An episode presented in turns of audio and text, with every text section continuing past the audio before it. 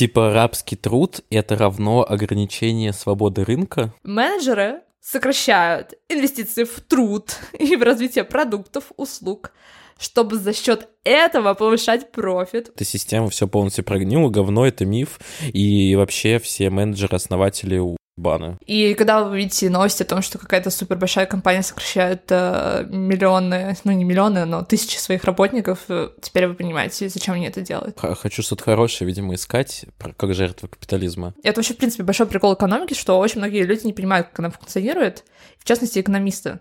Блять, мне так сложно все. У меня мозг, знаешь, вот, вот такие звуки издает.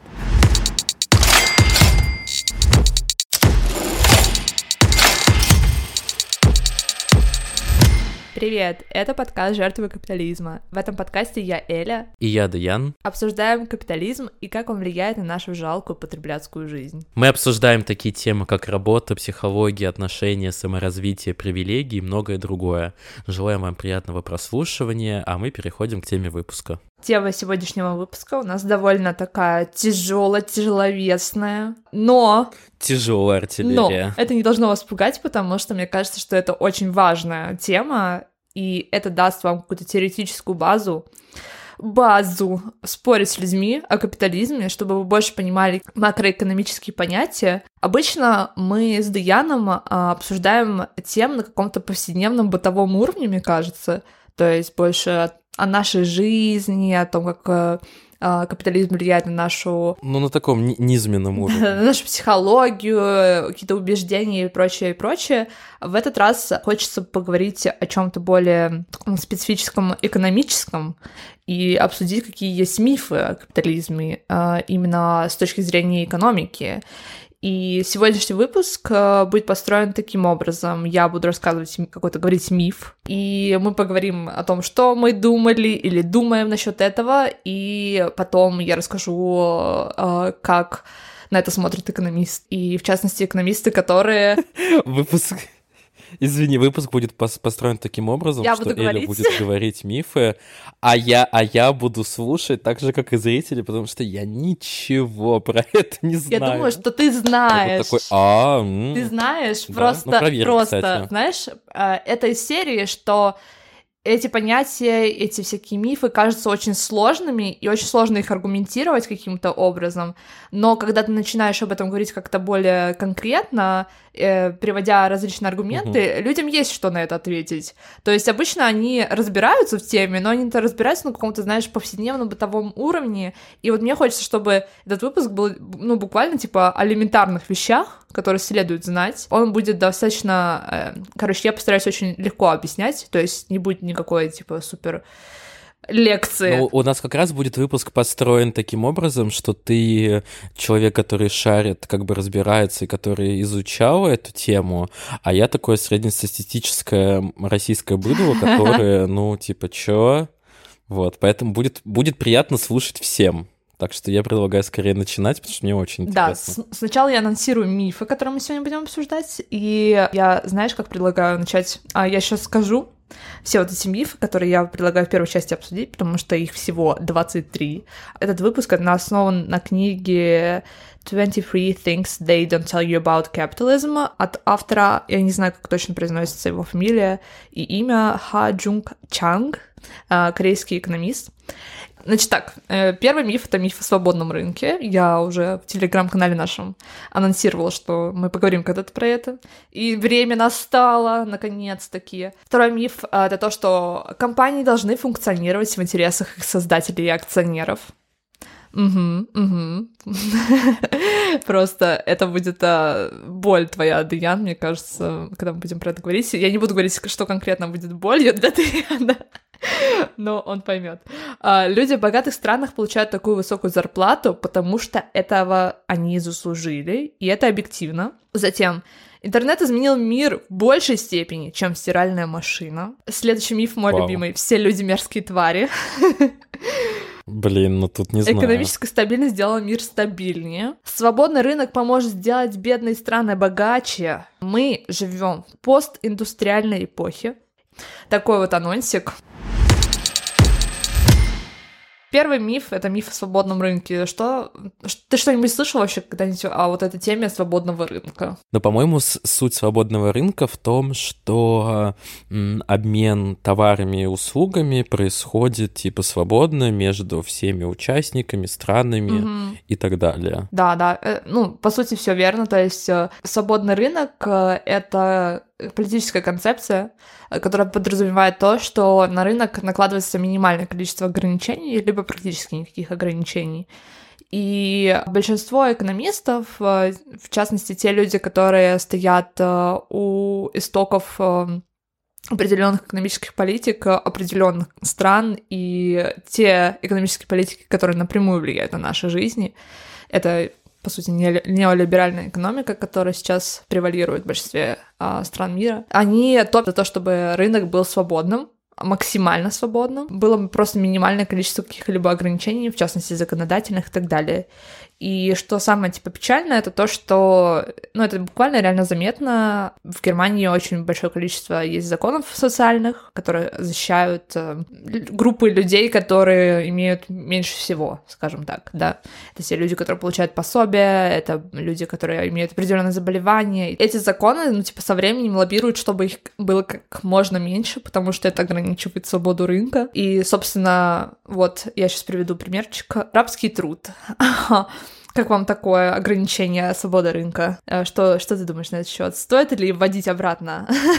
а точнее, э, убирать запрет на рабский труд? Типа рабский труд — это равно ограничение свободы рынка? Вообще-то да. И а, в классической экономической теории вообще, когда появились первые законы, которые ограничивали рабский труд и крепостной труд, а, были экономисты, которые были против этого. Вот.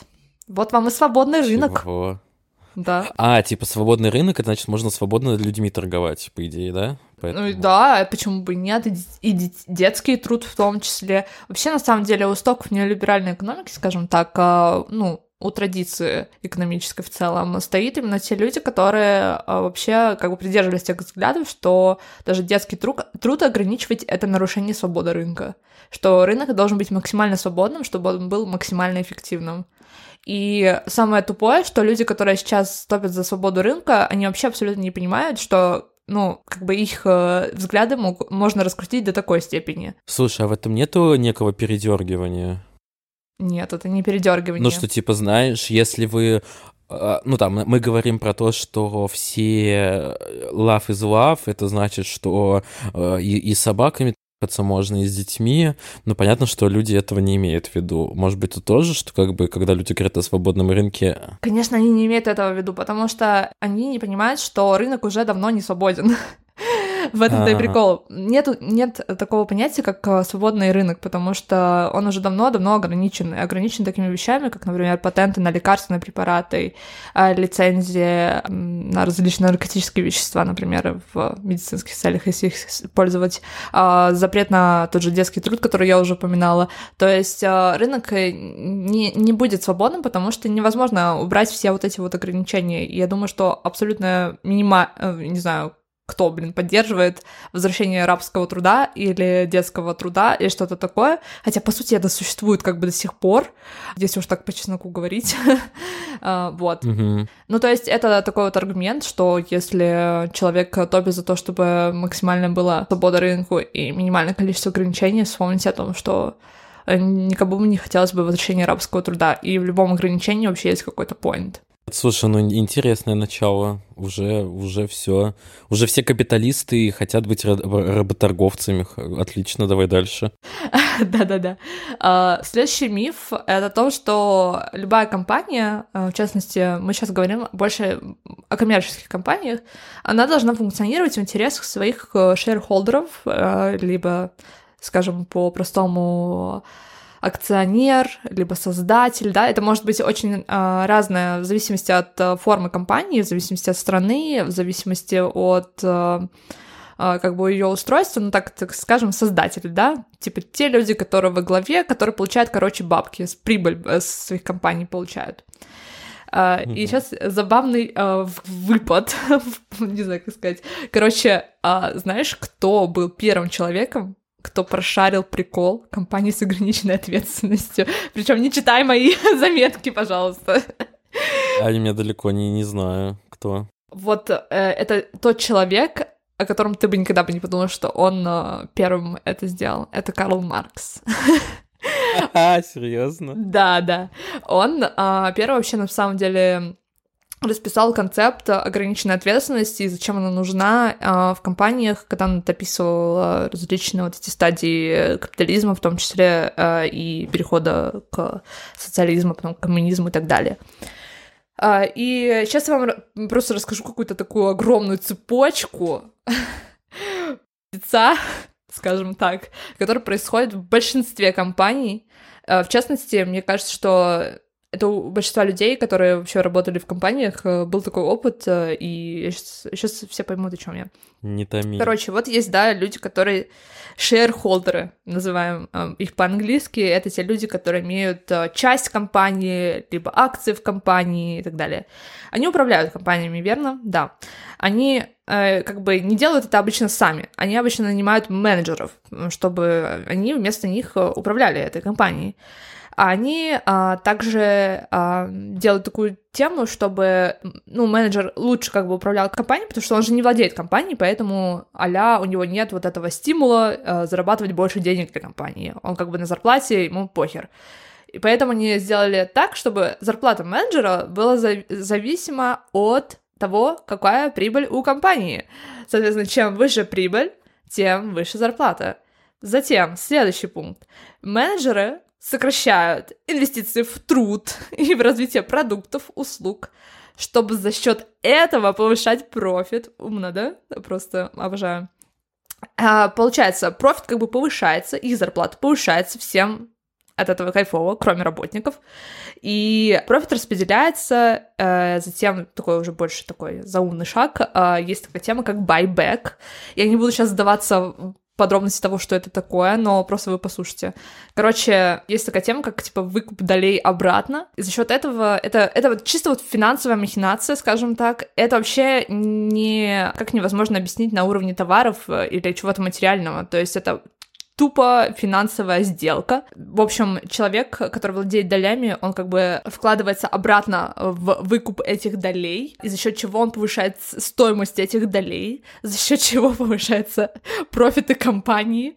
В чем прикол? В том, что в США в 2007 году, это год, который предшествовал 2008 году, э, экономическому кризису, одному из самых масштабных кризисов вообще за всю историю человечества, в прибыли, которые получались от компании, вкладывались 90% всего профита, короче, вкладывалось обратно в этот байбек, то есть финансовые сделки внутри, ну, по сути, как бы внутри вот этой компании, а, а не в то, чтобы развить продукты или не в то, чтобы повысить зарплату работникам. И при этом количество работников э, постепенно сокращалось, то есть э, еще больше становилось работы на тех людях, которые оставались. В долгосрочной перспективе это влияет так, что качество продуктов снижается, работники измотанные, затем в какой-то момент люди массово теряют работу, те, которых увольняют, и в итоге мы получаем 2008 кризис, безработицу, и в то время как менеджеры и шархолдеры живут вообще у них ничего не теряется, у них все нормально, они не становятся беднее, они становятся богаче. Блин, слушай, ну вот. какой вывод? Надо, надо становиться менеджером, шер, шерсхолдером. А я не очень понимаю... вывод, просто такая, знаешь...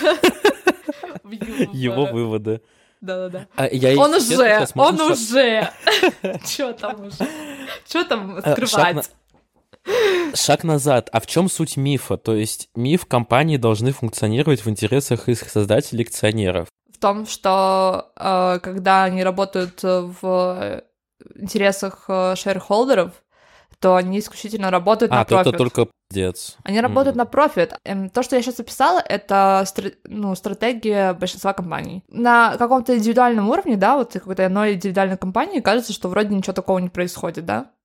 Но когда это происходит в масштабах э, стран, э, и вообще, в принципе, всего мира, когда э, таких стратегий придерживаются абсолютно все, э, в макроэкономическом плане это приводит к полнейшему потому что безработица очень сильно растет, потому что а, прибыли не вносятся в развитие экономики, они вносятся для того, чтобы повышать ценность компаниям, которые просто в итоге вызывают как бы вот этот пузырь, а, потому что раздувается mm-hmm. вся вот эта ценность, а, абсолютно перестает быть понятно вообще, что вообще как с чем связано. И это вообще, в принципе, большой прикол экономики, что очень многие люди не понимают, как она функционирует, в частности, экономисты. То есть, как бы, большинство людей понимают, что наша экономика стала настолько сложной, потому что э, вот эти вот все финансовые инструменты, они настолько сильно усложнили вообще, в принципе, понимание ее. И в какой-то момент автор, он тоже там описывал вот эти всякие приколы со сделками, он просто описывал, типа, ступени вот этих сделок, и он говорит, блин, все, типа, на этом пункте я вообще не понимаю, что происходит, я вообще не понимаю, как мы пришли к этому, типа, результату, а, и, типа, абсолютно непонятно, что делать с этим дальше. То есть, короче, вот, а, это, это просто результат, когда компания работает в интересах шерхолдеров, когда их э, а стремление заработать как можно больше профита никак не ограничено, ничем не ограничено, в частности, трудовым законодательством, да, в плане увольнения, зарплаты, вот это paid leave э, и так далее и тому подобное. И сейчас э, в США очень незаметно тех companies, все типа Google, Facebook э, сокращает очень сильно своих работников. И когда вы видите новости о том, что какая-то супер большая компания сокращает э, миллионы, ну не миллионы, но тысячи своих работников, э, теперь вы понимаете, зачем они это делают. Потому что менеджеры хотят повысить профиты, потому что им лень заниматься тем, чтобы делать продукт лучше. Им лень заниматься тем, чтобы, не знаю, как-то что-то улучшать, короче, внутри компании, что может быть, ну, типа, долгим процессом. То есть это может не приносить тебе вообще никакого, никакого профита очень долгие годы на самом деле. И как бы интерес э, менеджера в том, чтобы сделать больше профита, а не в том, чтобы сделать лучший продукт. Блин, слушай, ну не знаю. Я просто болею, у меня горло... Я, знаешь, каждые три минуты выключаю микрофон, чтобы откашляться. А, записываем подкаст. Короче, я не знаю, опять же, мне кажется, слишком категоричным. То есть понятно, что в целом концепция такая, что и основатели, и люди, которые на проценте менеджера не заинтересованы в как можно большем количестве выручки, но все равно как бы плюс-минус а, ну, плюс-минус адекватные люди, они мыслят не в краткосрочной перспективе, а в долгосрочной. Короче, мне просто не нравится, опять же, это категорично, знаешь, что эта система все полностью прогнила, говно, это миф, и вообще все менеджеры, основатели баны. Знаешь, как я, я ответила на защиту на это? менеджеров-капиталистов. Да, во-первых, мне кажется, что у тебя опыт, э, это я говорю так, предполагаю, скажем так, что ты исходишь очень много из своего опыта. А поскольку у меня нет твоего опыта, то я, мне кажется, могу более чуть, знаешь, э, подумать о других каких-то компаниях рандомных, никак не связанных с моей, моей деятельностью, и как-то, ну, более-менее, а, типа, адекватно, объективно оценить. И я, честно говоря, не вижу то, что компании стараются действительно улучшать продукты и, типа, делать э, больше для людей, больше для экономики и так далее, что какой-то прекрасный социальный посыл за этим стоит. А в конечном итоге экономика капиталистическая стремится к тому, чтобы повышать э, а, профиты людей, и поэтому создается больше и больше класс людей, которые просто супер богаты, и происходит еще больше разрыв э, между э, разными классами и так далее. То есть, если посмотреть очень так, типа, маш... ну, с э, точки зрения глобальной картинки, то я не вижу, честно говоря, чтобы это как-то опровергалось. Мне кажется, знаешь, что скорее так, что э, компании готовы на все ради повышения выручки и прибыли, да, и если что-то, что они могут сделать, этого не принесет, то они не будут это делать. Но если это в рамках современной политики, потребностей людей и так далее, с точки зрения маркетинга, да, может показаться как польза и, и какая-то выгода для конечных потребителей, то они это сделают. Я вот просто вспоминаю, ну, думаю, не знаю, каких-нибудь перерабатываемых упаковках, веганских продуктах или что-то биоразлагающихся втулках для унитаза. Ну, короче, это все цель глобальная, маркетинг, чтобы больше продать, но как бы пользу оно, ну, конечному потребителю в чем-то доприносит, потому что такая политика. Ну, не политика, а такая как бы социальная повестка. Мы еще больше э, будем говорить об этом чуть попозже, когда мы будем говорить о мифе про постиндустриальное общество. Просто я здесь, здесь закину такой немножко спойлер. Экономика э, на самом деле сейчас очень сильно изменилась с точки зрения того, что больше 50, по-моему, процентов э, экономического типа вот этого роста, оно происходит за счет финансовых инструментов. То есть, по сути, ничего не производится То есть а, потребитель от этого вообще никак э, не получает никакого абсолютно профита. Для потребителей важны продукты, то есть это что-то материальное. В большинстве случаев речь идет о финансовых всяких вот этих махинациях, которые происходят на рынке, которые вообще никак не затрагивают потребителей. И что касается продуктов, еще просто тоже рандомный пример. А, например, Excel. А, Билл Гейтс вообще, в принципе, считается, да, создателем Microsoft, но, по сути, он не, не создал ничего, то есть он, он выкупил идею. Идея, он не создал ее сам лично. То есть он предприниматель, он чисто вот прошарил, что вот это вот может что-то там выстрелить и так далее. Это его заслуга. А, Excel, очень многие люди, которые занимаются технологиями, типа информатикой и так далее, вообще очень многих, которых я знаю, по крайней мере, лично, просто обсирают этот долбанный Excel, потому что его можно было бы сделать настолько лучше, но этого никто не делает, даже несмотря на то, что потребителям это нужно, просто потому что они монополисты Excel невозможно заменить чем-то другим, по крайней мере, на данный момент. Типа такой альтернативы и такого маркетинга, и такой распространенности, как у Excel, нет ни у кого. Вот это один из примеров, то, что в интересах шейрхолдеров, э, ну, профит, как бы, да, но когда они занимают в какой-то момент монополистическую позицию, что-то уже сложного с этим поделать. Блин, ну слушай, с Excel, конечно, очень хороший пример, действительно, да, Excel проклятый. Но, с другой стороны, ну я, я что-то, видишь, хочу что-то хорошее, видимо, искать, как жертва капитализма. Я вот думаю, например, какой-нибудь Adobe, да, со своими фотошопами и прочее, тоже, который жесткий монополи... монополист, зарабатывание денег Мунипол... и прочее. Муниполист. Мунипо...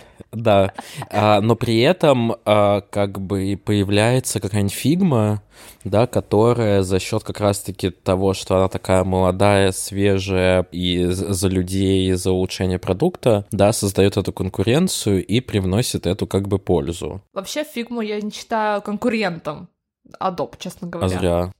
Нет, Почему? я не потому, я не про качество продукта, я имею в виду в том, что я не знаю, как бы их структуру компании, какая у них, конечно, в итоге цель, потому что, возможно, они сейчас залаунчили этот продукт типа как бесплатный, это, знаешь, какая-то такая посткапиталистическая реальность, где ты можешь чем-то бесплатно пользоваться, типа а Википедия. Да не, самое забавное, что Adobe купила фигму, поэтому... Ну все, как бы ожидаем, что все по пизде пойдет скоро, короче. Ну, ну да. знаешь, э, короче, здесь можно много всяких э, примеров проводить, но это такая, типа, макроэкономическая концепция, скажем так, да, если посмотреть с такого очень глобального угла. То есть это не говорит о том, что если какая-то конкретная компания действительно имеет очень какие-то классные социальные посылы и зарабатывает на это как-то ну, деньги да, еще. Да. Это не говорит о том, что эта концепция не права. Это идет речь о макроэкономических понятиях, и эта книга, еще раз, просто для контекста написана после 2008 2008 года, в 2011 году. То есть, когда прошел вот этот кризис, когда было заметно вообще, что вообще произошло, и наконец-таки люди начали разбираться с этим всем. Урыло, идем дальше.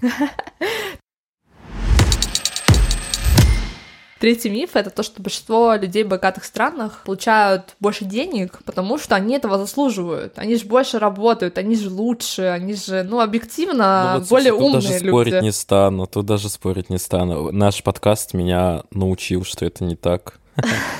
Э, пример, который автор приводит, это типа водитель автобуса в Швеции и водитель автобуса, например, в Индии. Разница в зарплатах примерно 50 раз. При этом ска- сказать, что водитель Швеции вводит лучшую, ну, у него же лучшее образование, у него, у него в школе лучшее образование. Про образование мы тоже поговорим, что это очень интересная вещь, которая меня на самом деле удивила. Вот забегая вперед, одна из тех вещей, которая меня реально очень сильно удивила. Но, по сути, образование его школьное, даже если пусть оно шведское, супер крутое и так далее, оно ему вообще удалось для того, чтобы водить автобус. Типа, ему не нужно знать, э, не знаю, немецкий язык для того, чтобы водить автобус. Это как бы отдельный навык, которому можно учиться даже не умея, ну ладно, читать надо, конечно, писать, но не нужно а, для этого иметь даже какое-то супер крутое школьное образование.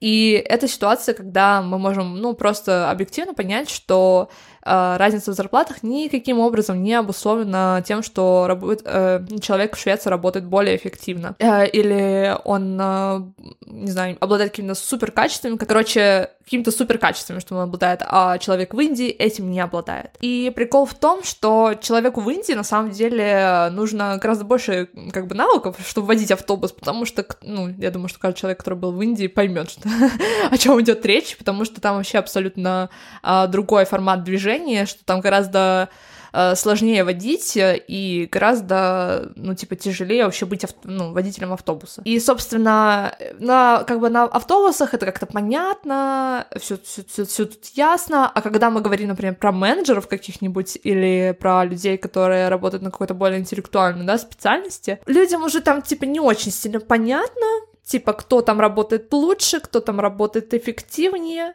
и так далее. Но, по сути, это, конечно, тоже заблуждение, то есть э, э, часто очень люди плетывают э, вот этот, знаешь, какое-то колонизаторское мышление, типа, что у людей в богатых странах Но это лучше, же Франция. Лучше образование, у них там больше знаний, они умнее и так далее и тому подобное. Хотя это вообще ни на чем, ни, ни на чем не основано. Ну, как бы продуктивность, э, как это э, вот эта интеллигентность, ну, здесь она вообще ни при чем. Period. Да, и причем, знаешь, самое забавное, что как бы почему, ну вот так глоб... крупными мазками, почему какие-то страны более развитые и более богатые, чем другие? Потому что, не знаю, изначально 250 лет назад у какой-то страны была нефть, Э, и выход к морю, да, или что-то еще, а у какой-то нет. И в итоге теперь таксист э, в Индии должен зарабатывать в 50 раз меньше, чем таксист в, э, в Швеции. Там большой сет причин, на самом деле, это мы тоже будем сейчас обсуждать как бы по ходу дела, потому что мы очень часто будем сталкиваться с тем, что есть богатые страны, а есть э, небогатые страны. Но опять же, я просто к тому, что богатые страны и небогатые страны не потому, что там люди недостаточно старались. Да-да-да. Вообще, на самом деле, про богатые и небогатые страны тоже хочется сказать, э, ну, такое, типа, как сноску сделать, что, на самом деле, вот эта дихотомия, она сейчас э, в 2023 году, на самом деле, вообще не актуальна. То есть э, делить страны на развитые и развивающиеся или третьего мира не, не имеет никакого смысла. Я тоже, кстати, недавно это достаточно узнала из книги Factfulness, то, что, типа, разрыв между вот этими странами всеми, которые мы делим якобы на категории, настолько минимален сейчас, что сказать, что какая-то страна а типа, развитая, какая-то третий мир, ну, вообще очень сложно. То есть это больше наше, как бы, представление, которое сидят в нашей голове, потому что мы, как бы, учились у людей, которые а, свое образование получали, там, условных 60-х, 70-х, 80-х годах, и, по сути, они нам дали те а, представления, которые тогда были. Те представления, которые, ну, точнее, то, как мир сейчас, какой он сейчас, э, совсем уже по-другому все. И поэтому мы как бы мыслим еще в понятиях, да, прошлого века, а на самом деле мир вообще, на самом деле, очень сильно отошел от этого давно, и а, даже многие международные организации, типа World Bank, они ста- стараются сейчас, наконец-таки, тоже отходить от понятия третьего мира. Два цента о третьем мире, скажем так, вставила я, потому что мы тоже часто об этом говорим, и как бы хочется, чтобы... Короче, мы не, про- не продолжали вот это, знаешь, как бы традицию при, принесения каких-то... Майндсет, что есть да, да, первый, да. третий. Да. Угу. Следующий миф вообще меня очень удивил, честно сказать. А, он звучит как, типа, стиральная машина изменила мир, точнее, это не миф, это как бы утверждение. Стиральная машина изменила мир в большей степени, чем интернет. И я такая, типа, чё? Ну, блин, интернет же так поменял нашу жизнь. Типа, ну, вообще, мир до интернета и мир после, это как бы, знаешь, разделительный какой-то пункт, mm-hmm. как будто бы. А оказывается, что если посмотреть так на факты, по фактам раскидать, а, например, ну из- изобретение телеграфа изменилась скорость передачи сообщения с трех недель до 7-8 минут, то есть в 2500 раз эффективность возросла. Далее, изменение скорости при переходе с факса, а факс, кстати, существует до сих пор в Германии, это тоже такая сноска на интернет, а, было, короче, вот эта эффективность, она возросла лишь в 5 раз, лишь в 5 раз. Телеграф 2500 раз изменил мир, интернет лишь в 5 раз по эффективности, по скорости. В целом, э, то, что меня тоже удивило, ну, и то, что я на самом деле в каком-то плане поддерживаю, но у меня не было аргументов э, до этого, чтобы как бы типа выразить мысль, что когда, допустим, вы выбираете профессию, не стоит идти в IT, потому что там много денег и вот этого всего, если вам это вообще не сдалось и не нравится. Потому что у нас есть э, biases, в которых мы, типа, оцениваем технологии и изменения в технологиях как более, типа, прогрессивные, чем нежели те, которые происходили до этого. И, в частности, он приводит там просто рандом, например, стиральная машина. На самом деле стиральная машина изменила мир э, не в меньшей степени, чем интернет потому что всякие вот эти бытовые штуки типа стиральная машина, они освободили для женщин огромное-огромное количество времени, потому что не нужно теперь э, стирать вручную, и, к сожалению, это была обязанность женщины, и, наверное, есть и считается во многих странах до сих пор. В целом, э, есть такое выражение, что стиральная машина полностью упразднила профессию служанки, с чем я, конечно, вообще не согласна, но и он тоже говорит о том, что это интересный факт, что э, в развитых странах очень иметь служанку — это очень очень недоступная вещь. То есть это что-то типа из серии «Я нереально богат, и у меня есть служанка», типа человек, который убирает, готовит и так далее. Для, скажем, развивающихся стран это более доступная вещь, то есть гораздо больше семей в развивающих странах, типа, ну, допустим, скажем, Бразилия, да, там гораздо больше людей, у которых э, есть служанка, что интересно. Да слушай, даже по своему примеру, заказывать уборщицу в Москве — это 3 копейки, заказывать уборщицу во Франции — это почку продать. Мне не нравится, блин, мне не нравятся эти вот для меня это все вот, знаешь, шиты белыми нитками, ну, потому что сравнение... кидать. Да, бисер перед свиньями кидать. Но типа, окей, а, скорость передачи информации между телеграфом и факсом, факсом, интернетом колоссальная, да, то, что, ну, гораздо меньше скачок. Но это единственный параметр, по которому мы сравниваем а, чем интернет, ну, чем скорость э, вот технологического развития от телеграфа к интернету изменилась. Но интернет же, помимо прочего, ну, принес э, другой вид информации, другой а способ нет? обработки. Факт. Почему? Э, ну, с факса на интернет, э, ну да, я понимаю, о чем ты говоришь, но я сейчас тебе ну, короче, это, вот это как вот это красивые заголовки. То есть я понимаю, что э, стиральная машинка принесла Э, изменила мир э, там не меньше, чем интернет, но вот это вот э, такая громкая фраза, что типа, блядь, интернет а, или что? Нет, нет, нет, это не про это. Я еще не закончила, на самом деле, мысль, к чему это все ведется. Прикол в том, что ну, большинство стран очень сильно вкладывается финансово, материально в сектор услуг и, в частности, в все, что связано с интернетом. И я не просто сказала про вот эти biases, про технологические почему важно понимать, что типа стиральная машина не в меньшей степени важна, чем интернет потому что э, стиральная машина, она изменила людей, жизнь людей качественно в плане того, что сделала в какой-то мере, в какой-то мере, типа, to, to a certain extent, скажем так, потому что я не хочу сейчас э, сильно уходить в, типа, обсуждение домашнего труда, потому что это тоже, да, отдельная тема, фем, феминистический топик, и как бы здесь то, вообще тоже можно, наверное, час, наверное, про это говорить. Короче, она изменила качественно жизнь людей в плане э, нагрузки на конкретный класс людей, то есть на женщин. И угу. э, без этого это было бы очень сложно сделать. Тоже частично я не согласна с этим, к сожалению, потому что, ну, типа, а типа, если бы не было стиральной машины, то женщины были бы до сих пор бы прикованы к плите, вот это вот все, типа, э, как будто бы это нельзя было сделать без стиралки или без э, а, какого-нибудь комбайна кухонного. Не, вариант того, что мужчины просто помогают женщинам, не, да. рассматривается. Нужно только, блядь, создать какую-то технику. Я, знаешь, что подумал вообще? Так, извини, э, мои рассуждения пятилетнего. Я подумал, почему вот интернет проводят в каждый дом, и как бы сложно представить в дом, в котором нет интернета, а стиральную машинку, посудомоечную машинку не проводят в каждый дом, хотя... И это ужасно, блин. и это ужасно, да, скажи, потому что мне кажется, что да. это многие вот люди в Европе с этим сталкиваются, снимают квартиру, что не, везде есть стиральная машинка, это вообще полный бред. Ну, не только в, в Европе, в Америке тоже часто такая ситуация происходит.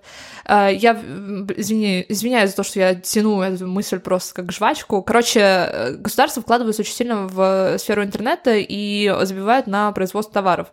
И товары — это очень важно, как я уже сказала, типа для производителей для нас, ой, производителей, для потребителей для нас это очень важно, потому что чем э, больше товаров э, в экономике, чем больше, э, тем больше экспортной возможности страны, тем э, лучше живет, короче, экономика. И, к сожалению, типа наши экономики, они очень сильно зависят от того, сколько товаров в стране производится. Если в стране не производятся товары и все вкладывается в интернет, то я уже объясню чуть попозже, как это происходит, но, короче, экономика становится хуже от этого, если так очень элементарно сказать, потому что нужно влезать больше долги. И, соответственно, короче, все идет по пизде. Снова, снова такой же вывод. Извиняюсь, это капитализм. Вот. Нет слов, одни эмоции. Что хотел сказать? Вообще, в принципе, в этой книжке э, видно, что мы уже обсуждаем очень долго, потому что я думала, блин, сейчас как бы уложусь за час, короче, половину этих мифов, конечно. А, ну то, что, типа, э, э, эта книга написана человеком, который за капитализм. Это просто, типа, чтобы вы понимали. Потому что, да, это звучит как очень жесткая критика капитализма, но он, типа, вначале пишет о том, что я вообще-то за капитализм, я хочу, чтобы в капитализме был, типа, э, самое лучшее от него осталось у нас, а типа все no. можно как бы отмести. И он описывает вот это все хуевое. И в чем прикол? Э, в том, что здесь идет э, вот речь о вот этом э, социальной демократии и тому подобное. Ты отвлекаешь. У нас будет выпуск отдельный про альтернативы, и там мы про это поговорим. Сейчас нам надо продолжить про мифы. Так, ну что там дальше? Все люди мерзкие твари. Все люди в ради. Что ты думаешь на этот счет? Слушай, ну да, я согласен. Вообще этим занимается бихевиористская экономика, э, behavioral economy, и э, это те, тот раздел экономики, за который сейчас большинство Нобелевских премий дается за открытие в этой сфере. Например, книга Даниэля Канемана. Ну, в общем, а, в описании будет название, а, самая его известная книжка. Вот она как раз по бихевиористской экономике, и она объясняет всякие biases. Biases заключается в том, что когда мы предполагаем о людях самое худшее, то мы получаем самое худшее, потому что большинство людей э, ведет себя так, э, как бы в соответствии с ожиданиями от них. И сейчас Э, попробую объяснить, что, что это вообще значит. Но я пока скажу, что, э, чтобы свои, свои 5 копеек ставить, нет, конечно, я с этим не согласен утверждением, но мне кажется, что капитализм, он продает нам вот эту какую-то концепцию того, что все хотят друг друга наебать, что ты на чем-то заработать, ты везде должен ждать какую-то подставу, никто тебе лишний раз не поможет, если это ему выгоды не принесет. И ты как бы изначально живешь с концепцией, что там не не проживешь, или угу. каждый сам за себя, или как бы бесплатно, бесплатное, как-то бесплатно не работаю, в долг не даю, вот что-то такое. И в итоге как бы получается, что сам, все, каждый сам за себя, никакого коллективизма, э, общности и прочее.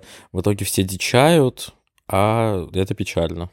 Да, это такая типа чистая вот эта концепция индивидуализма и ты абсолютно прав, что это та идея, которая продается капитализмом, поэтому, опять же, что ты ожидаешь от людей, то они и делают. И как, ra- как раз-таки, почему компании не должны работать в интересах шерхолдеров, это потому что, возвращаясь опять к этой теме, извиняюсь, а, то, что они должны работать просто в интересах э, людей, которые в этих компаниях работают, э, в том числе шерхолдеров, э, в том числе менеджеров, и в том числе потребителей, которые получают продукты этой компании.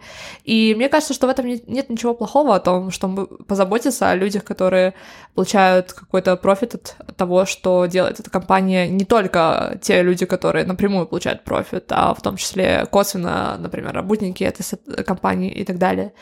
И э, в... есть такой прикол, в Италии называется work rule. Э, это э, на итальянском она называется как белая забастовка. Это когда люди работают только в строго в соответствии с их часами на работе. Это просто привет я. Мне кажется, это всегда я. У меня такой жесткий work-life balance. Мне нравится, что, что это типа забастовка, что люди работают жестко в рабочем режиме. То есть не то, что это действительность. Прикол в том, что большинство людей перерабатывают, в этом-то вся суть. И они это делают не потому, что, типа, они больше от этого заработают, а из-за того, что, допустим, они понимают, что от них зависят люди, например. Э, то, что от них зависит э, какой-то результат, и они не хотят подводить других людей. То есть они все э, наши как бы стремления, они основаны на эгоизме, из-за того, чтобы, да, больше заработать, больше того-то, больше всего-то. То есть у людей очень много разных других стремлений. А, очень важно, чтобы сотрудникам доверяли, э, доверяли, в частности, люди, которые, э, да, создают компании, те, которые сидят во главе этих компаний. И, например, а, Япония одна из самых развитых экономик в этом мире. Там, в принципе, принята такая тема, чтобы сотрудникам очень сильно доверяли, и а, нет вот этой необходимости пяти тысяч перепроверок, контролей, знаешь, контроля часов, когда над тобой кто-то сидит, тебя это муштрует и так далее и тому подобное. И когда людей начинают вот так вот контролировать так жестко, как это случается в очень многих, очень многих развитых mm-hmm. В кавычках странах, а типа, ну, допустим, Франция, Германия, США и так далее. Это ухудшает продуктивность людей, потому что они не хотят больше работать. Они, если они чувствуют, что им не доверяют, они не будут э, работать так, чтобы им доверяли, короче. Они не будут от этого, знаешь, из кожи вон лезть, чтобы сделать все максимально правильно. Потому что вот эти вот инстинкты человеческие о том, что, блин, мне не доверяют, значит, как бы, ну, типа, иди нахуй. Описала, короче, такая бихевиористка вообще максимальная. Психологиня. Где моя Нобелевская премия? Да-да-да. Да-да. А, короче, э, вот это очень важно, и в этом заключается, собственно, суть этого мифа, то, что типа, люди не всегда твари мерзкие. И не нужно ожидать от них самого худшего. Да, на самом деле, вот я тоже это обсуждал с кем-то, но это, опять же, не на каком-то экономическом уровне, а больше на каком-то личном, а то, что, ну, как бы надо вот всегда быть осторожным, знаешь, вот всегда надо вот никому не доверять, а я, наоборот, вот по, по как-то по натуре очень как-то а, априори позитивно отношусь к людям, да, что они изначально честные, добрые, старательные, и мне как-то так нравится жить в этой парадигме, а, что даже когда я, хотя я очень редко с этим встречаюсь, что, ну, оказывается, кто-то неадекватный, для меня это просто какое-то исключение из правил, и мне очень сложно представить, как жить, знаешь, в парадигме, что наоборот все суки, и какой-то хороший человек — это исключение из правил. Мне бы очень не хотелось прийти а, к такому майндсету в будущем. Он манифестировал. Да, ну потому что, блин, вот капитализму за это, конечно, дизлайк точно. Я частично, типа, согласна с этим. У меня, мне, мне кажется, просто я по своей натуре не очень, типа, доверяющий человек, к сожалению. Но я понимаю, что если человек хочет э, тебя обмануть или что-то тебе плохое сделать, он это сделает, несмотря на то, что доверяешь ты или не доверяешь. То есть это очень-очень сложно избежать. И когда ты не доверяешь людям и, типа, твоя базовая установка, то тебе просто нереально сложно живется, потому что ты всегда в каком-то flight or fight mode, типа, что все там стремятся тебя наебать, это какая-то уже, знаешь, паранойя начинается. И я тоже замечаю, mm-hmm. что очень многих людей такое есть, и они прям вообще там на иголках сидят и так далее и тому подобное. И, короче, это просто тебе жизнь усложняет. Вот в чем прикол. А, поэтому, yeah. знаешь, такое позитивное мышление, но в каком-то, знаешь, таком более здоровом, что ли, ключе. Так что ставим лайк. Да. Следующий миф — это большое, э, то, что большая экономическая макростабильность не сделала мир стабильнее. Мне кажется, здесь даже комментировать не нужно, типа, да, мы живем в контексте э, войн, кризисов и так далее. Просто side-eye. Типа лол. Да. Massive criminal offensive side-eye. Максимально. Я, кстати, не понимаю, что значит эта фраза. Речь идет здесь, короче, об инфляции. А, мы слышим вообще из-за всех этих углов, что инфляция это вообще максимально плохо, и что если она высокая, то это все пиздец. И на самом деле это настолько большая започенность в макроэкономике, инфляции. Я, я очень много книг читала по экономике, и в каждой книге, особенно если это какого-то такого более левого угла, короче, рассматривается, они говорят о том, что экономисты пишут о том, что на самом деле озабоченность инфляции, инфляция — это фетиш в каком-то плане. И, в частности, эта история связана с травмой. Травмой Второй мировой войны, в частности. Перед Второй мировой войной э, была массивная инфляция в Германии. Очень-очень... Короче, очень большой процент был инфляции, я точно не знаю какой, но э, очень многие связывают начало Второй мировой войны, э, приход Гитлера к власти с тем, что в Германии была просто нереальная инфляция. И люди как бы рванулись к популистам из-за того, что им просто не на что было, короче, купить себе хлеб. И частично Логично, я думаю, что это, наверное, так, но а, здесь а, как бы проблема лежит гораздо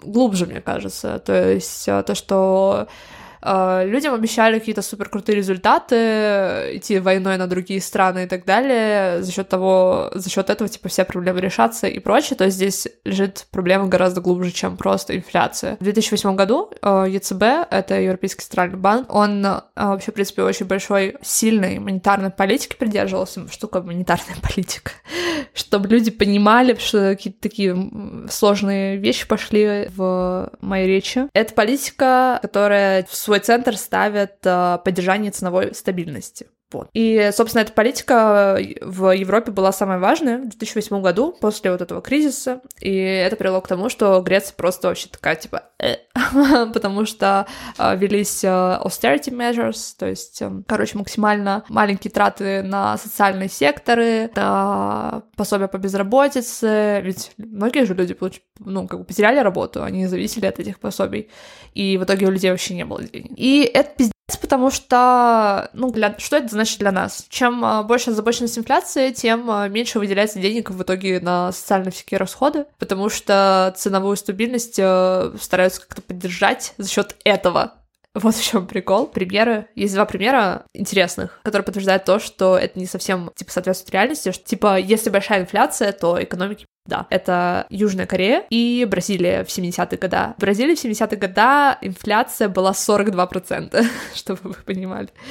А в Южной Корее инфляция была 20%. Капец. И эти страны, ну, вот Бразилия в те времена, и Южная Корея до этого, и сейчас, э, это типа, ну, Южная Корея — это вообще экономическое чудо. Там вообще ничего нет, там нет никаких полезных ископаемых, ничего. То есть они развились за счет того, что производили товары. Они что-то нереально сделали там, и поскольку автор кореец, он очень много про Корею пишет. Блин, Корея такая классная вообще, они столько всего классно сделали. Да, такая, знаешь, отправляем волосы за. Да, да, да. Такая классная. Я сижу так делаю. По а, подсчету многих экономистов, нормальная инфляция — это примерно 8-10%. Более такие отважные экономисты говорят, что даже 20-40% — это окей. И, короче, не стоит паниковать, если инфляция, типа, повышается. Но это э, как бы совет для государств, для людей, которые сидят у власти, что не надо паниковать так сильно, не нужно вводить вот эти austerity measures, не нужно хвататься за максимально за монетарную политику и так далее и тому подобное. Потому что это те люди, которые принимают решения о том, что делать сколько вкладывать в социальный сектор. К сожалению, для нас это не особо очень много что-то говорит, потому что э, по итогу, сколько мы получаем пособие по безработице, это зависит ну, от, от решения этих политик. И mm-hmm. это, к сожалению, типа супер очень печально, что они э, типа идут вообще не в ту сторону, просто потому что они такие, блядь, там 33-й 39 год, Германия, Вторая мировая война, и не знаешь, что-то, ну, типа, все, травма такой, типа, все, в тумане, блядь, все, давайте идем делать, э, короче, гуманитарную политику. Но она в той или иной мере всегда есть, как бы просто. Блядь, мне так сложно все. У меня мозг, знаешь, вот, вот такие звуки издает. Блин, ну мне тоже очень тяжело, типа, у меня начинает болеть голова, когда я сейчас вот это говорю, это же, у меня же mm-hmm. такие нап- напряжения такое мозга, что мне надо сейчас да. сформулировать это, понять, как я это доношу, типа, доношу я это mm-hmm. более-менее понятно, непонятно, что надо объяснить. Короче, это вообще полный взрыв мозга, поэтому оцените наши старания и поставьте нам отзывы звездочки. Да, и подпишитесь. Ну, потому что действительно очень сложная и, и интересная тема. Давай, короче, последний миф, и на этом мы завершим подкаст, потому что мне кажется, нужно делать три части этого да, выпуска, да. потому что мы не успеваем это все обсудить. Политика свободного рынка это, как знаешь, такой, от чего начали, к тому и пришли. А, не делать угу. бедные страны богаче. Сюрприз, сюрприз просто. Короче, то, что мы говорили, типа, частично, что, ну, рынок, он в той или иной мере всегда ограничен, да? Большинство экономистов современных, они такие, типа, блин, давайте, короче, мы пойдем, например, в Пакистан или в Бангладеш, и введем там политику свободного рынка. Потому что, когда э, в 60-е, 70-е, 80-е годы, когда в Европе было вот это вот э, чудо экономики, то есть европейская экономика сильно, типа, прям ст- стартанула, прям взлетела, э, США что-то как-то у них там не шло, и они такие, типа, блин, что бы нам сделать? Что бы нам сделать, чтобы нам развиться, чтобы нам больше профита получать, чтобы быть богатой самой страной? И они такие, ха, давайте, короче, послушаем, блин, как ее зовут-то, господи, вот эту даму, короче, которую я напишу ее книжку, самую известную, которая написала а, а, «Атлант расправил плечи». Угу. Нахер уберем все тормоза с э, законодательные с экономики, сделаем рынок свободным. Первые какие-то годы это как бы реально сделал такой буст экономики, потому что, ну, типа, очень многие резко такие ринулись на этот рынок и так далее и тому подобное. Все такие, блин, это просто успех. Мы должны продолжать и типа нести эту идеологию всем странам мира. А по факту а, вообще США, например, а, когда не только ну, появились как государство, в принципе, использовал очень сильно протекционистскую политику. Почему а, мы сейчас будем говорить про протекционизм? Потому что После Второй мировой войны, в частности, и вообще, в принципе, после деколонизации масштабной такой, которая тоже после Второй мировой войны произошла, появилось очень большое количество новых стран, в частности, да, распад СССР, там та же тема происходила, то когда страна появляется, и она новая, у нее еще пока, знаешь, нет э, законодательства такого масштабного, его надо еще создавать, то все принимать, экономику свою развивать и так далее и тому подобное. Это все делать очень-очень сложно, если ты никак не защищаешь свою экономику от э, вот этого э, мировой конкуренции производителей. Те гиганты, которые уже существуют на глобальном рынке, они просто придут в твою страну и захватят твой рынок. У тебя не будет своего рынка, у тебя не будет возможности создать свой рынок и создать конкурента этим компаниям. Подожди, сейчас, сейчас идет вся тема к, ну, к тому, что Америка поганая? Это не про то, что Америка поганая, частности, скажем так.